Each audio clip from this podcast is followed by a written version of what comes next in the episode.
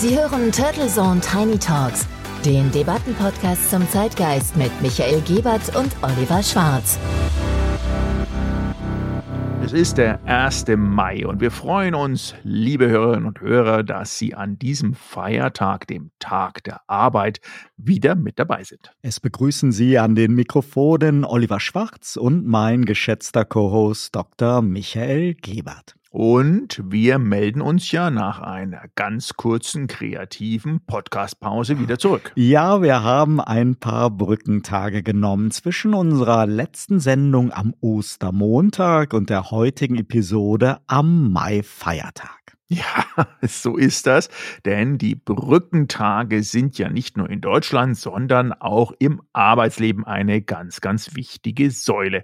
Und mit dem Mai beginnt jetzt ja bis nach Pfingsten die Hochsaison dieser wunderbaren Brückentage, das Hochamt der Urlaubskonto-Optimierer. Tag der Arbeit. Und wir zelebrieren diesen Gedenktag angemessen, indem wir arbeiten. Auch ein Privileg. Unbedingt, denn man muss ja immer ein bisschen zumindest gegen den Strom schwimmen, auch können. Denn mit dem bundesweit einheitlichen gesetzlichen Feiertagen geht mithin ein Arbeitsverbot einher. Oh ja, nach 9 Absatz 1 Arbeitszeitgesetz ist die Beschäftigung von Arbeitnehmern an Sonn- und Feiertagen untersagt.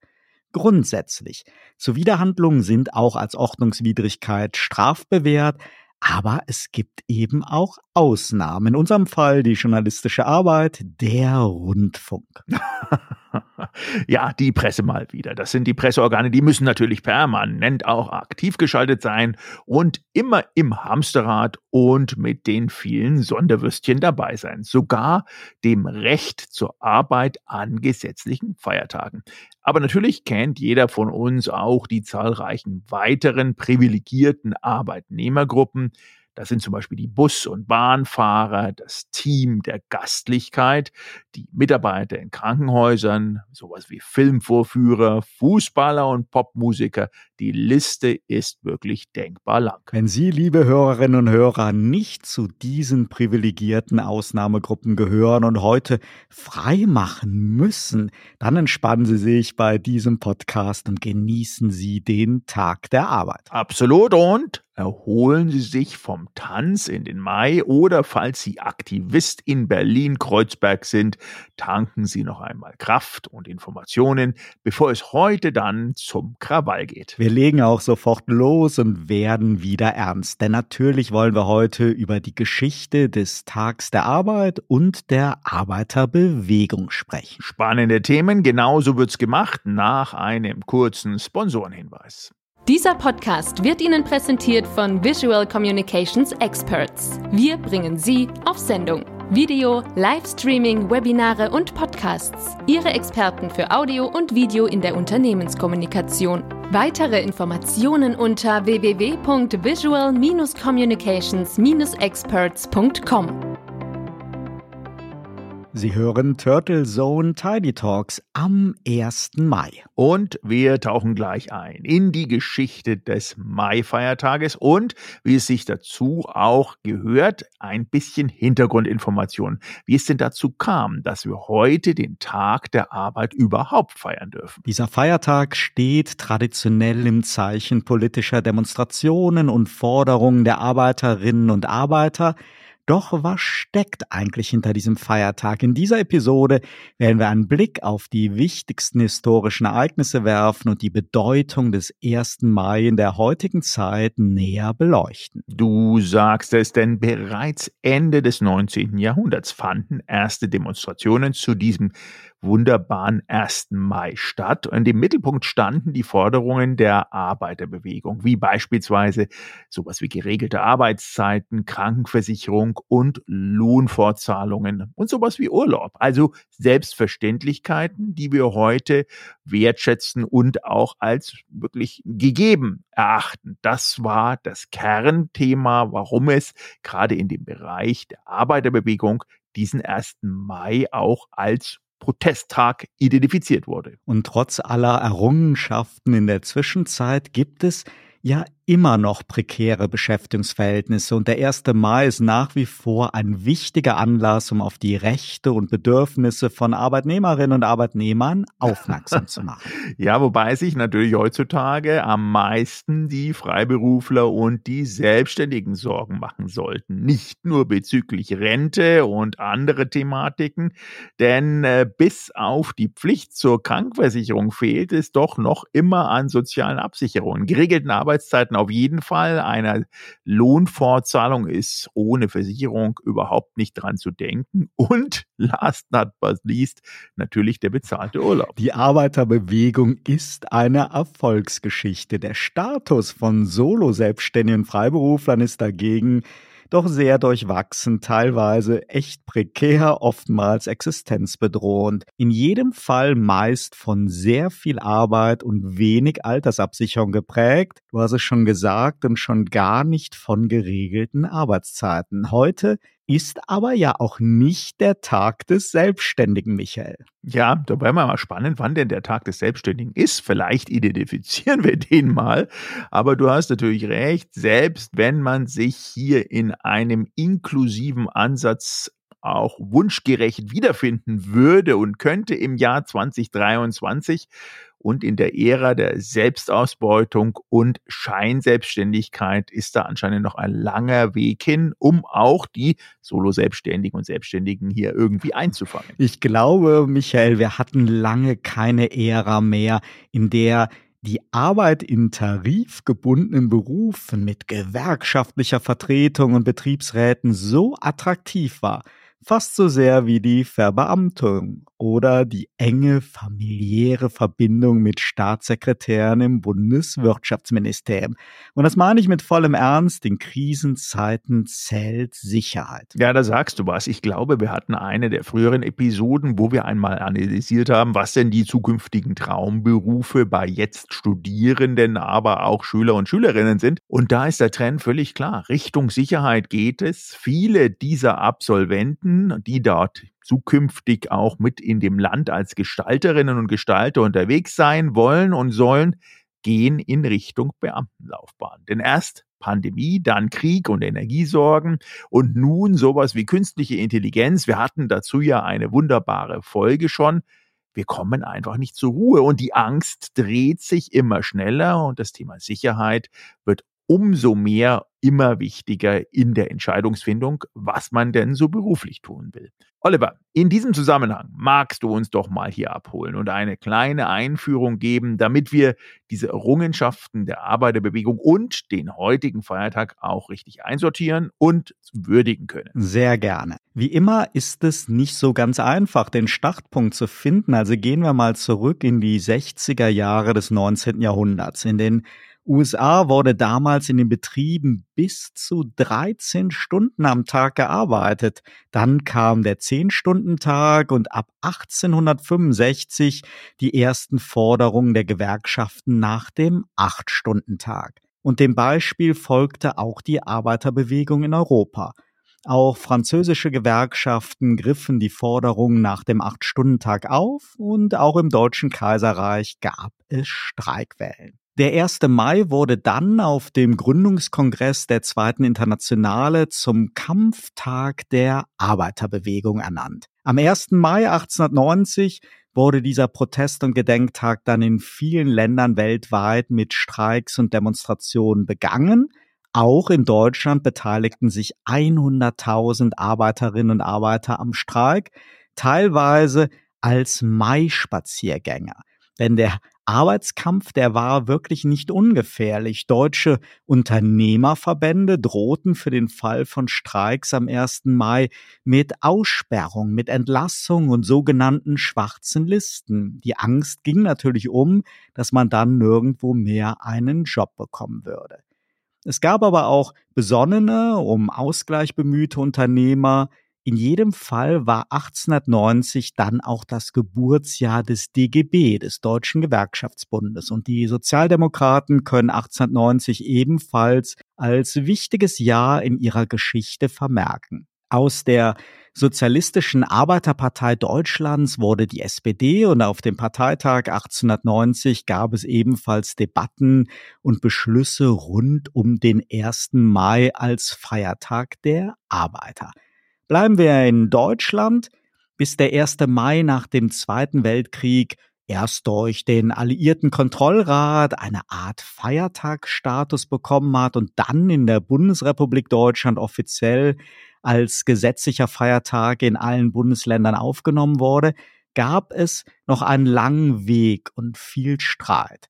Ein erster Anlauf in der Weimarer Nationalversammlung 1919 war nur auf ein Jahr beschränkt und die Nationalsozialisten, die kaperten dann den Feiertag und erklärten ihn zum nationalen Feiertag des deutschen Volkes, während sie gleichzeitig die Gewerkschaften gleichschalteten. Also haben wir zwar eine bis in das 19. Jahrhundert zurückgehende Tradition und Streikbewegung am 1. Mai, den gesetzlichen Feiertag, aber erst so richtig nach 1946 und dann sowohl in der Bundesrepublik Deutschland wie auch in der DDR.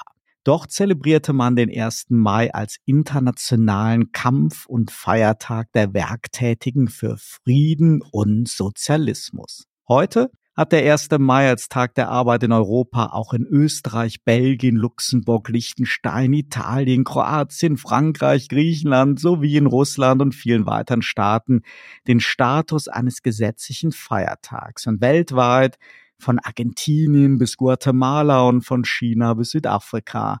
In den USA wird der Labor Day im September gefeiert, in England dagegen auch am 1. Mai, wenngleich der Labor Day dort nicht als gesetzlicher Feiertag verankert ist, sondern am 1. Mai ja so eine Art Bank Holiday eingerichtet worden ist die von dir, Michael, in der Anmoderation erwähnten typischen Krawalle in Berlin und Hamburg, die werden übrigens stark mit Berlin-Kreuzberg in Verbindung gebracht. Seit den 80er Jahren gab es dort eine Zuspitzung der Gewalteskalation zwischen Autonomen und der Polizei. Und bis heute gibt es im linksradikalen Milieu eine Fokussierung auf den 1. Mai als eine Art Revolutionstag. Und Themenanlässe, die gab es in all den Jahren immer wieder, vom Volkszählungsboykott, Konflikten innerhalb der antifaschistischen Bewegung, dem Kampf gegen Rechtsradikale bis hin zur Überwindung des Kapitalismus. Und die Polizeistrategie, die schwankte zwischen Härte, Provokation und Deeskalation, aber auch heute ist sicher wieder mit Ausschreitung zu rechnen. Und natürlich gibt es eine bunte Mischung zwischen angemeldeten Demonstrationen und Ausschreitungen, die im gewaltbereiten Milieu ja wirklich schon so einen traurigen Kultstatus haben. All das, Michael, ist der 1. Mai. Das soll aber natürlich nicht die Verdienste der Arbeiterbewegung und die Bedeutung des Mai-Feiertags als Tag der Arbeit schmälern oder überschatten. Ja, erstmal vielen Dank für die Einführung auch. Wieder großartig, mal umfassend ein bisschen Einblick zu sehen und auch zu gewinnen, wo denn diese ganze Thematik herkommt. Ursprung, wie gesagt, der Moving Day in den USA. Damals natürlich noch sehr, sehr ähm, ja, martialisch geprägte Arbeitsverhältnisse, wo es sich dann auch definitiv auch gelohnt hat, rauszukommen und diese Streikposten dann auch zu setzen. Haymarket Chicago war da so wirklich als Nomenklatur als Originalität zu erwähnen. Äh, du hattest es ja auch da diese sozusagen fortschreitenden Arbeitskämpfe, die sich dann auch multipliziert hat. Und man muss sich das ja auch mal vorstellen in dieser Zeit jenseits des Handys und jenseits von schneller Instant-Kommunikation hat es das dann eben doch geschafft, innerhalb von zwei, drei Jahren zu einer weltweiten Bewegung im westlichen Umfeld zu kommen, ob jetzt Paris oder ob das auch Berlin war.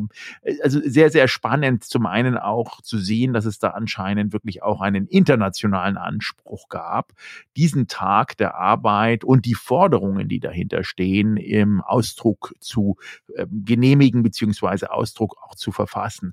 Ähm, man muss allerdings zugestehen, auch ähm, der Deutsche Gewerkschaftsbund, der ja in dem Fall sich auch mit einem jeweiligen Motto immer wieder ähm, hervortut zu diesem Tag der Arbeit, hat festgestellt, dass der eigentliche Aufruf dazu und die Bewegung, viele Leute auf die Straße zu bekommen, sich von Jahr zu Jahr ein bisschen minimiert. Ich kann mich daran erinnern, die 70er, 80er Jahre auch im Fernsehen wurde dann da auch propagiert, jetzt fahren wir mit der ganzen Familie raus in Wald, Wiesen, Felder, Biergärten und früher standen dann eben letztendlich natürlich die Demonstrationen im Vordergrund, aber es wurde auch immer wieder genutzt, um äh, diesen ähm, Tag sozusagen der sozialen Gerechtigkeit, der Völkerversöhnung und Menschenwürde gemeinsam anzugehen mit einem Ausflug ins Grüne. Ja, und der 1. Mai, Michael, ist ja traditionell natürlich auch ein Frühlingsfest mit ganz viel Brauchtum. Vom Maibaumstellen über die Walpurgisnacht bis hin zur Maiwanderung. Und viele der Traditionen, die gehen auch ganz, ganz weit zurück, nicht nur ins Mittelalter, sondern bis zu den Römern, die ein Fest zu Ehren der Blumengöttin Flora kannten. Es ist übrigens in Sachen Maibäumen so, dass sich hier die Traditionen doch erheblich unterscheiden. Auf der einen Seite, hauptsächlich in Süddeutschland, da geht es um einen Gemeindewettbewerb, um den größten und schönsten Maibaum, immer verbunden auch mit Volksfesten und gelegentlich dem Versuch, den Baum zu stehlen. Und andererseits kennt man es in vielen Regionen, auch in meiner rheinischen Heimat so, dass junge Männer ihrer Angebeteten einen Baum stellen. Auch das wird teilweise dann mit Streichen und einem Baumklau begleitet. Es gibt die Krönung von Maiköniginnen und Versteigerungen dieser Maibräute oder Maikönigin. Ja, und wenn wir mal international schauen, ich hatte eben schon die römische Blumengöttin Flora erwähnt, aber auch die Griechen feiern am ersten Tag den Tag der Arbeit, aber auch das Fest der Blumen. Der Tag ist offizieller Sommerbeginn und die Leute gehen in die Natur. Der 1. Mai ist einfach perfekt für Ausflüge. Auch in Griechenland kennt man die Mai-Grenze an den Türen und Protomagia, also die Feierlichkeiten zum 1. Mai, die gehen auch hier bis in die Antike zurück. Der Monat Mai wird hier mit der Göttin Maya verbunden, der Göttin der Fruchtbarkeit. Und insbesondere in Frankreich, da haben Maiglöckchen eine besondere Bedeutung und kleine Sträuße mit Maiglöckchen werden dort als Glücksbringer an geliebte Menschen verschenkt. Und diese schöne Tradition, die soll auf König Karl IX. im 16. Jahrhundert zurückgehen. In Kuba herrscht dagegen heute etwas bedrückte Stimmung. Der Tag der Arbeit ist ja auf der Karibikinsel wirklich traditionell einer der wichtigsten Feiertage des Jahres und wird immer mit einer tollen Parade gefeiert. Aber in 2023 muss diese leider wegen Benzinmangels ausfallen. Geplant ist stattdessen heute dann doch noch eine Kundgebung in Havanna, aber eben nicht mehr die schöne Parade.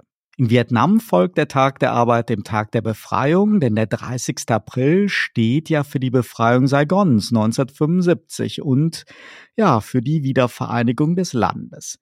Und wenige Tage später steht dann auch der Geburtstag Buddhas an. Man kommt aus dem Feiern also kaum mehr raus. In Russland hat sich der Tag der Arbeit als ehemals sehr wichtigen sowjetischen Feiertag immer mehr zu einem beliebten Zeitpunkt auch für so einen Kurzurlaub entwickelt. Es wird ausgiebig gefeiert, die Parks eröffnen ihre Sommersaison und es zieht die Menschen einfach in die Natur. Zumindest in normalen Zeiten man hört hier ja sehr unterschiedliche Berichte, inwieweit der Krieg den Alltag der Russen dominiert. In der Ukraine wird das sicher in vielen Regionen definitiv der Fall sein. Dennoch gibt es auch hier vergleichbare Traditionen, die auch noch auf die Sowjetzeit zurückgehen. Meist gleich zwei Feiertage waren oder sind, wenn möglich, dann beliebter Anlass, auch für Ausflüge ins Grüne und Grillpartys. Und am 9. Mai, also auch in wenigen Tagen, feiert man dann traditionell in der Ukraine den Tag des Sieges, also des Kriegsendes 1945. In normalen Zeiten bietet sich Anfang Mai daher auch dort für viele Menschen, ähnlich wie in Russland, es an, Kurzurlaube zu machen oder Brückentage zu nehmen. Soweit ein kleiner Ausflug mal durch weltweite Bräuche und Traditionen zum 1. Mai.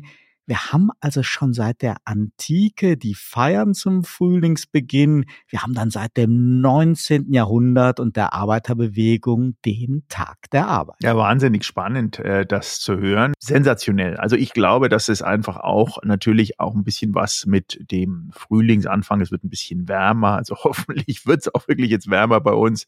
Aber man, man kommt so ein bisschen auch in den, in Richtung Sommer rein und man will das auch zelebrieren. Also insofern ist es weitaus mehr als in Anführungsstrichen nur äh, ein Kampftag äh, von Demonstrationen und Gewerkschaften, die da im Vordergrund stehen. Ich glaube auch, dass die ähm, diese, dieses Thema äh, gemeinsam etwas äh, zu unternehmen im Vordergrund steht.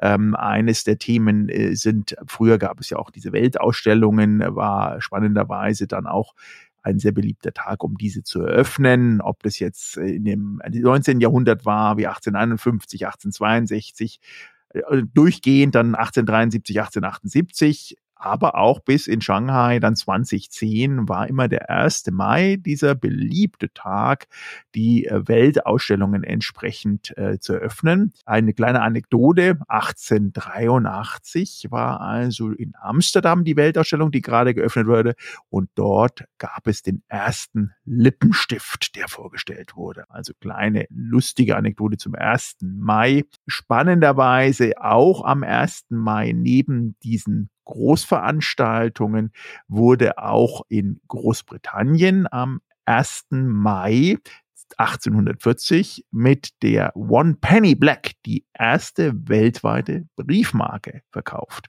Ähm, und der Gültigkeitsbeginn war dann der 6. Mai und am 1. Mai war der Verkauf. Also wenn der eine oder andere Hörerin oder Hörerin genau in Besitz dieser Briefmarke ist. Ich glaube, da haben Sie einen deutlich spannenden Wert bei sich in Ihrem Portfolio liegen, der vielleicht zukünftig mehr wert ist als das Papiergeld, wie wir es jetzt gerade kennen. Also der 1. Mai rundherum ist definitiv ein Tag, denke ich, der weltweit, das ist ja auch ein Phänomen, gefeiert wird. Ähm, teilweise, wie du es erwähnt hast, in Kuba vielleicht aktuell wegen Benzinmangel und anderen Problemen nicht in dieser Ausgiebigkeit und Euphorie, wie es gewohnt ist, aber dennoch traditionell fest verankert ist in den Kulturen und in den entsprechenden Familien und dann auch genutzt wird. Ja, und der erste Mai, wie gesagt, ist ja auch in Bayern. Du hattest ja gerade darüber berichtet, Oliver, äh, von den entsprechenden Maibaumtraditionen in den verschiedenen Bundesländern. In Bayern zumindest hatte er auch ähm, eine Verwurzelung dahingehend, dass gerade in ähm, kleineren ländlichen Gemeinden, aber natürlich auch in Städten, aber äh, traditionell wird es eigentlich in den ländlichen Gemeinden mehr immer wieder gefeiert, dort auch in Tracht diese Maibäume geschlagen werden am Vorjahr. Dann werden die wirklich die besten und schönsten Bäume dann vorgeholzt, werden auch aufbewahrt in geheimen Plätzen in den entsprechenden Wäldern. Dann werden die auch mehr oder weniger geheim transportiert. Vorher im Februar, März passiert es in eine Aufbewahrungsstätte. Dort werden sie gebeizt, geschmückt, bemalt und dann ähm, bewacht. Und diese Bewachung hat eben die Tradition, dass sie nicht geklaut werden, denn die ähm, Euphorie gerade der Jugendlichen, ähm, das war dann auch sozusagen die Präferierung, dass es auch früher immer die Jugendlichen waren, sich dann gegenseitig genau die schönsten Maibäume zu entwenden und dann bei sich selber aufzustellen. Und dann gab es genau in dem Moment, wo es in dieser Gemeinde dann einen schönen Maibaum gegeben hätte, der aber leider geklaut wurde, in diesem Jahr eben keinen Maibaum. Äh, oder er wurde letztendlich dann, falls noch der alte da war, der alte genommen und die Maifeier wurde dann dazu genutzt, schon die nächste Jahresattacke möglicherweise auf die andere Gemeinde auszunutzen und zu planen. Also man sieht schon Festivitäten, Mai-Tänze, aber auch natürlich ein entsprechendes Maibier, der sogenannte Maibock wird dann dort auch ausgeschenkt. Das hat eine andere Hopfigkeit, einen anderen Alkoholgehalt. Es liegt schon fast der Geruch eines Starkbiers in der Luft und das ist äh, das Umfeld, dass man dann natürlich neben dem Feiern auch äh, einen gewissen traditionellen Aspekt genießt, oft in Tracht und dann auch in Trachtenvereinen oder Verbünden dort der 1. Mai genau so angegangen ist und angegangen wird, wie er eben über die Generationen hinweg auch gewachsen ist. Sehr, sehr schön. Und die Geschichte bleibt nicht stehen, Michael. Unsere Nachfahren werden einmal in der Schule lernen, dass der 1. Mai zu Ehren und zum Gedenken an das Deutschlandticket gefeiert wird, der Revolution der öffentlichen Mobilität. Und in dem Zusammenhang wird man dann das Bild des großen deutschen Verkehrsministers und Mobilitätsvisionärs Volker Wissing sehen. In dem Sinne eile ich gleich aus dem Studio zur Haltestelle, denn ich bin ja stolzer Besitzer des 49-Euro-Tickets und werde den heutigen Tag für intensive ÖPNV-Freuden nutzen. Das kann man übrigens auch kombinieren mit Bus und Bahn zur Kundgebung oder mit dem Maibaum in den öffentlichen Nahverkehr. So oder so, es wird ein prächtiger Tag und nur ein Ausflugstipp für alle, die heute eben auch ihr 49-Euro-Ticket das erste Mal ausführen wollen.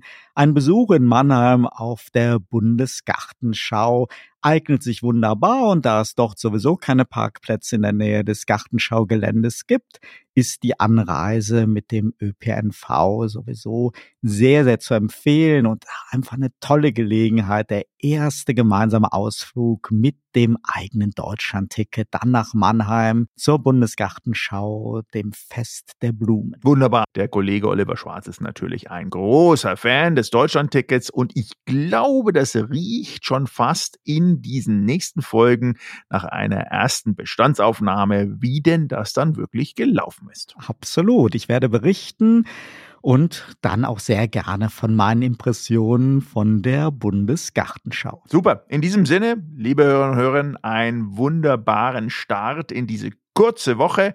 Wir wünschen Ihnen natürlich einen wunderbaren Tag der Arbeit, aber auch genießen Sie, falls das Wetter bei Ihnen es gut mit Ihnen meint, die Zeit da draußen und wir hören uns in alter Frische und Gesundheit dann zum nächsten Tiny Talk wieder. Ja, nächsten Montag, Michael. Da heißt es schon wieder herzlich willkommen zu Turtle Zone Tiny Talks.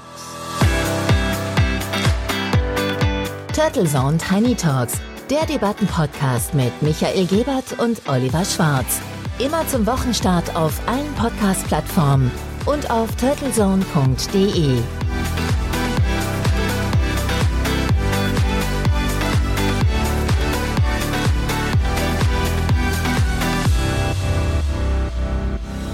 Für Werbung in diesem Podcast oder eine Sponsoring-Partnerschaft wenden Sie sich bitte an Turtle Media unter 0721 977 907 15.